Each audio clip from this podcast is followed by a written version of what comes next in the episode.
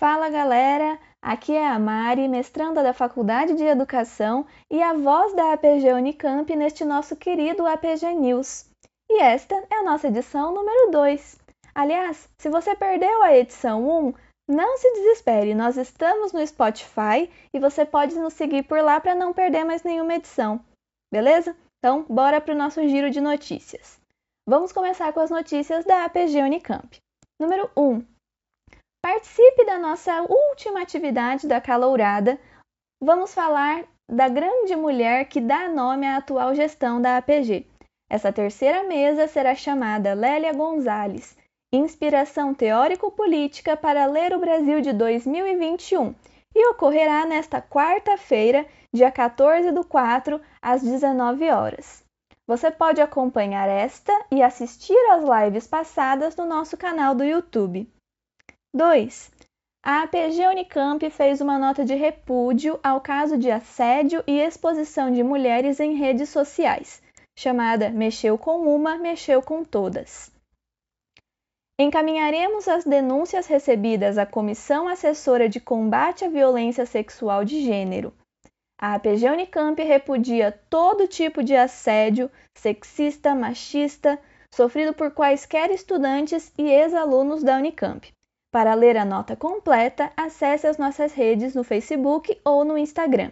Segundo, informe sobre as representações discentes. Número 1. No dia 6 do 4, estivemos presentes em três reuniões importantes: uma do Conselho Universitário, o CONSU, outra da Câmara de Ensino, Pesquisa e Extensão, a CEP, e outra da Câmara Administrativa, o CAD. Vamos aos principais destaques de cada uma dessas reuniões.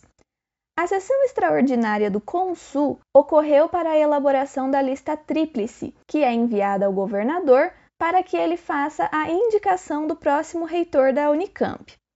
Isso foi feito em um processo de votação confuso, onde as conselheiras e conselheiros podiam escrever qualquer nome, até mesmo de pessoas que não se candidataram, o que de fato ocorreu. Felizmente, a consulta à comunidade foi respeitada e se manteve o resultado da votação. Mas isso torna evidente o quanto esse processo todo precisa ser discutido e aprimorado entre os estudantes e também entre as instâncias superiores da universidade. Já na reunião da CEP, foi aprovada a prorrogação de mais seis meses no prazo de integralização da graduação. O pedido de prorrogação da pós-graduação foi encaminhado pela representação discente junto com o abaixo-assinado mas não foi pautado devido a uma falha da secretaria. Ainda assim, uma proposta de prorrogação será discutida na próxima reunião da CCPG, que é a Comissão Central de Pós-Graduação, no dia 14 de abril. Além disso, a representação discente também questionou se a Pró-Reitoria de Pós-Graduação teve notícias em relação à possibilidade de bolsistas CAPES receberem bolsas de auxílio do SAI. Foi pedido que a PRPG e as secretarias informem os estudantes caso haja alguma resolução ou ao menos que estão aguardando resposta oficial da CAPES, dado que os e-mails enviados pelas secretarias causaram muita preocupação entre os bolsistas.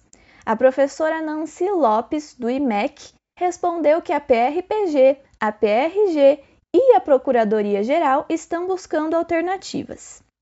Por fim, na reunião da CAD, foi aprovada a doação do terreno da moradia estudantil para a Unicamp. O terreno estava no nome da FUNCAMP, o que gerou transtornos e questionamentos diversos ao longo dos anos. Por fim, na quinta-feira, dia 8, aconteceu a plenária de bolsistas Sai em Luta, movimento iniciado no ano passado para se posicionar contra a proposta de alteração nos critérios de seleção e permanência nos auxílios do SAI. Após uma vitória ao barrar os retrocessos da proposta, a ideia agora é ampliar a discussão para pensar na permanência na universidade de forma mais ampla, principalmente neste momento de troca de reitoria. E por fim, mas não menos importante, Após um ano de pandemia em nosso país, continuamos em uma situação cada vez pior, com números assustadores e sem perspectiva de melhora em um futuro próximo. Neste cenário, enfrentamos diversos problemas na pós-graduação. E, mesmo com variantes mais transmissíveis do coronavírus e o alto número de contágios, incluindo casos confirmados entre funcionárias terceirizadas e estudantes, os laboratórios continuam abertos e, por isso, estudantes se sentem pressionados a continuar suas pesquisas arriscando suas vidas. Tudo isso piora a nossa já precária saúde mental, que se soma à cobrança por produtividade em meio à pandemia, à incerteza em relação às bolsas e à permanência, e também a casos de docentes que se mostram incompreensíveis a todo este processo. Por estas razões, convocamos todas, todos e todes para a nossa Assembleia Geral da Pós-Graduação que ocorrerá na quinta-feira, dia 15, às 5 e meia da tarde. O link será enviado meia hora antes por e-mail e compartilhado nas redes sociais da APG Unicamp. Ainda estamos avaliando qual plataforma será melhor para possibilitar o maior acesso de número de pessoas. Sendo que as pautas principais da nossa Assembleia serão 1. Um, permanência, bolsas e prorrogações de prazos. 2. Covid-19, laboratórios e atividades presenciais. E 3. Saúde mental, pressões, cobranças e relações abusivas na orientação. Todos os links de vídeos, abaixo assinados, notas estão disponíveis nas páginas oficiais da APG Unicamp pelo arroba APG Unicamp no Instagram e Facebook.